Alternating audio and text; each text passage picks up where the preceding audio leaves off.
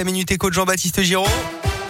Et à 6h30, avant d'écouter Gim, c'est de retrouver la météo. C'est le journal complet avec euh, Colin Code qui nous a rejoint. Bonjour Colin. Ah, bonjour Alexis, bonjour à tous. Et à la une de l'actualité ce matin, un automobiliste d'une trentaine d'années dans un état critique après un grave accident dans la nuit de samedi à dimanche entre Chap et Enza. D'après les premiers éléments, il aurait perdu le contrôle de son véhicule alors qu'il était seul à bord. Sa voiture aurait ensuite percuté un arbre avant de s'immobiliser sur le bas-côté. Le jeune homme a été transporté au CHU de Clermont. Et puis autre accident justement à Clermont dans le quartier de Montferrand ce week-end. Une perte de contrôle là encore rue des Fossés. La conductrice qui n'a pas été blessée a été contrôlée à 1,84 grammes d'alcool dans le sang. Cette demoise de 45 ans a été conduite au commissariat d'après la montagne. Elle risque des poursuites en justice pour conduite sous l'état d'un, sous l'empire d'un état alcoolique. Dans l'actu aussi, il avait interdiction stricte de s'approcher de son ex-compagne. Il avait sur lui d'ailleurs un bracelet électronique suite à une précédente condamnation en justice. Un homme de 35 ans a été interpellé ce week-end près du domicile de la victime puis conduit en maison d'arrêt. Il sera jugé euh, prochainement. À noter euh, vendredi vers 6 heures du matin cet appel au secours lancé par une femme victime de violence de la part de son compagnon dans l'agglomération clermontoise. Un homme de 57 ans a été interpellé. Il a rendez-vous au mois d'avril devant le tribunal correctionnel.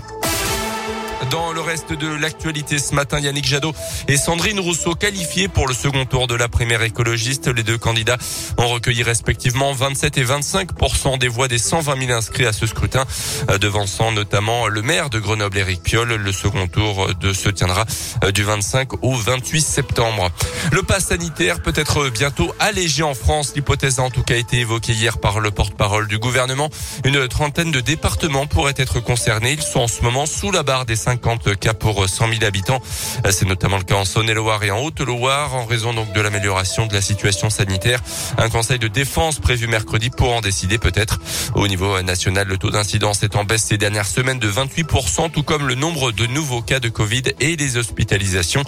Dans son dernier point hebdomadaire, l'agence Santé publique France note quand même un point d'alerte. Le nombre de contaminations reste élevé chez les jeunes adultes et les moins de 18 ans également. Les sports et l'ASM lancent enfin sa saison.